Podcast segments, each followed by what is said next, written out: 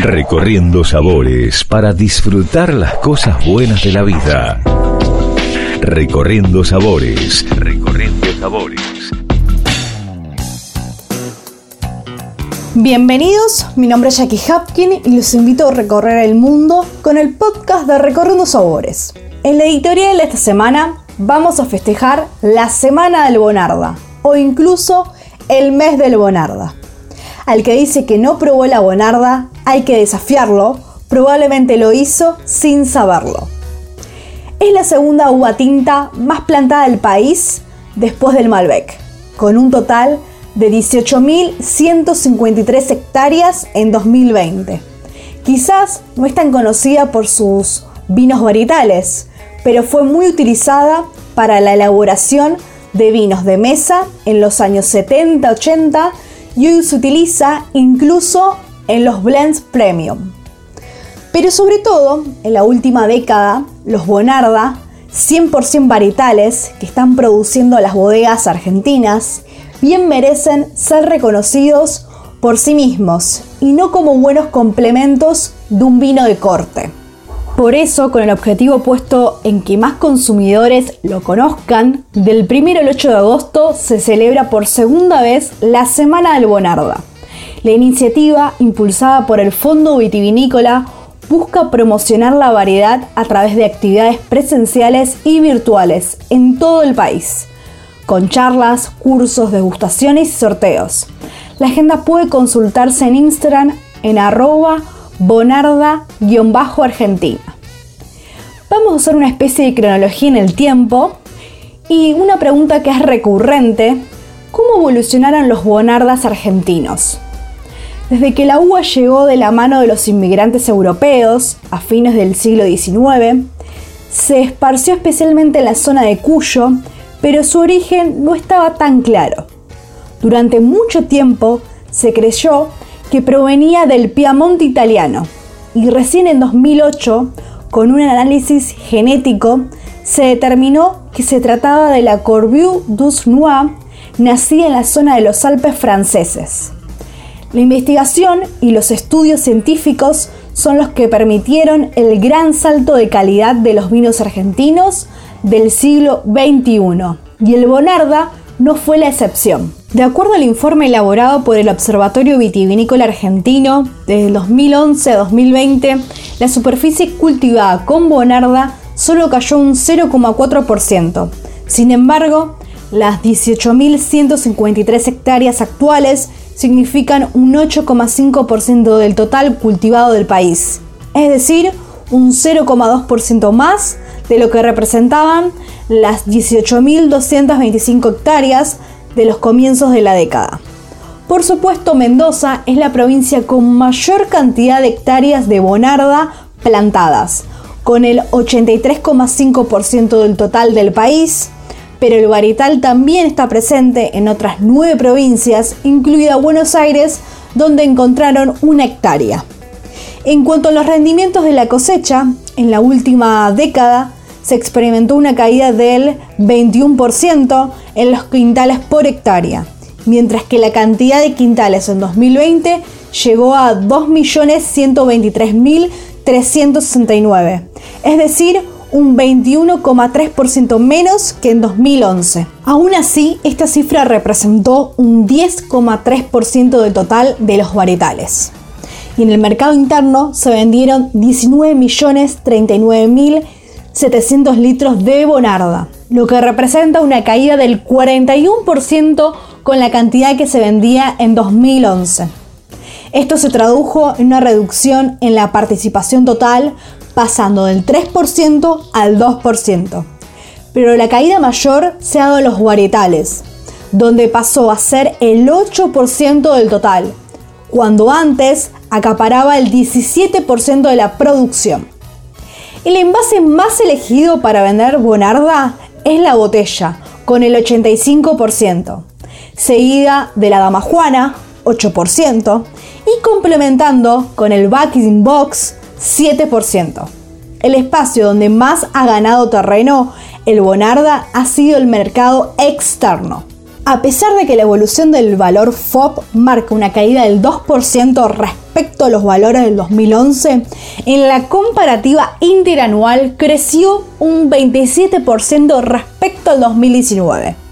Asimismo, la cantidad de litros exportados creció en la década un 37%, lo que marca que las bodegas argentinas han vendido más, aunque más barato, ya que el precio cayó un 29%, marcando 1,6 dólares por litro en 2020.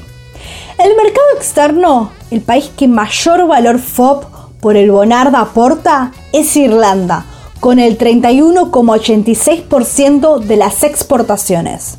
En segundo lugar se ubica el Reino Unido con el 14,52%, seguido de Estados Unidos con el 9,18%, Brasil 9%, Canadá con el 5,85%, Paraguay con el 4,31%, Alemania con el 3,13%, Colombia con el 2,97% y Uruguay con el 2,74%. En tanto, el país donde más litros se vende es Canadá, con el 19,93%, aunque también es donde menos se paga por litro, apenas 47 centavos de dólar. En el polo opuesto se encuentran los uruguayos, quienes pagan 5,35 dólares por cada litro, pero son los que menos litros exportan, con el 0,82%. Además, durante esta semana, en cada rincón de la ciudad se sentirá el aroma bonarda con propuestas imperdibles. Es que la Municipalidad de Mendoza, en conjunto con la Municipalidad de San Martín y el Fondo Vitivinícola, presentará interesantes actividades para disfrutar y celebrar este verital emblema. Se trata de Atardecer con Bonarda. Por ejemplo, Orígenes del Vino, Noche de las Vinerías, Victour, Especial Bonarda y Bus de los Vecinos, entre otros. La capital mendocina será una vez más protagonista en esta semana del Bonarda, donde se destacará a esta variedad tinta que es la segunda más cultivada en Argentina después del Malbec.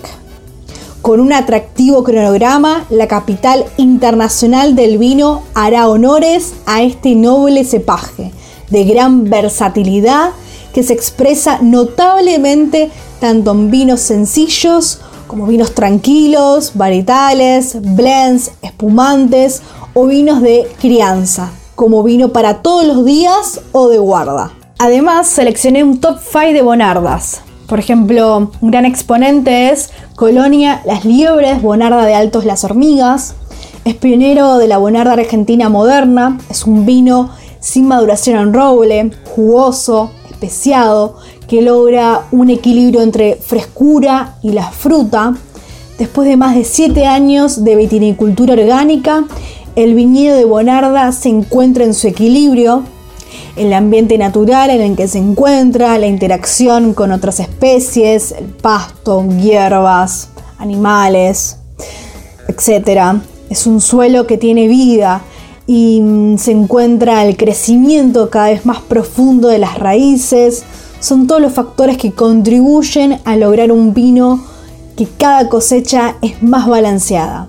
Es un vino 100% orgánico, sin maduración en roble, jugoso, especiado, logrando un equilibrio entre la frescura y la fruta. Eso lo quiero remarcar porque la verdad que es un vino que te sorprende en cada copa. Otro mm, gran vino es Vía Revolucionaria Bonarda, pura de Passionate Wine. Recordemos que Passionate Wine es el proyecto personal de Matías Michelini junto a su familia, donde busca mostrar tu pungato en su máxima expresión. Vía Revolucionaria es la línea donde desafía la energía clásica y busca nuevos caminos. Es un vino que podemos observar que tiene un color rojo profundo, con algunas notas violetas. En nariz tiene una gran intensidad de frutos rojos, frutilla, frambuesa. Vamos a ver algunas, vamos a notar en realidad algunas moras, cerezas. Tiene un cuerpo medio, fresco, Es un vino ágil, de entrada amable, mucha fruta, fácil de tomar. Se muestra sencillo, puro, pero genuino y con una gran personalidad. Richitelli vino de finca. Vinos de finca es una línea de Matías Richitelli en la que se concentra en la expresión del terroir. Esta bonarda de Vistalba, zona histórica de Mendoza, de viñedos de alrededor de 100 años, es un viñedo de 1905, ¿no? Cultivado en esta zona, que es un vino con más, eh, que podríamos decir que es un vino diferente, ¿no? Con mucha fruta, nariz, fresco, bebible, un exponente complejo con tonos balsámicos, de especias y frutos frescos, armónico y mm, con taninos jugosos, una bonarda de capas y final prolongado.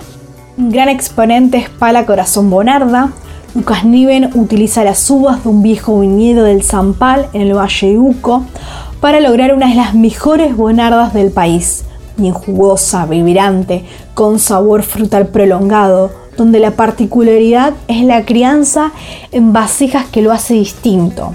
Además de su versatilidad, ya que lo podés combinar con distintas propuestas, platos gastronómicos.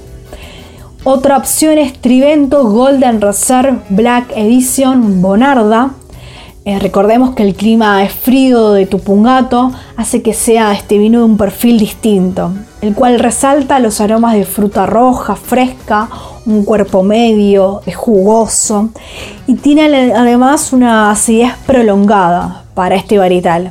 Es una especialidad del Head Marker Germán Di Cesare, así que los invito a que prueben diferentes estilos de Bonarda.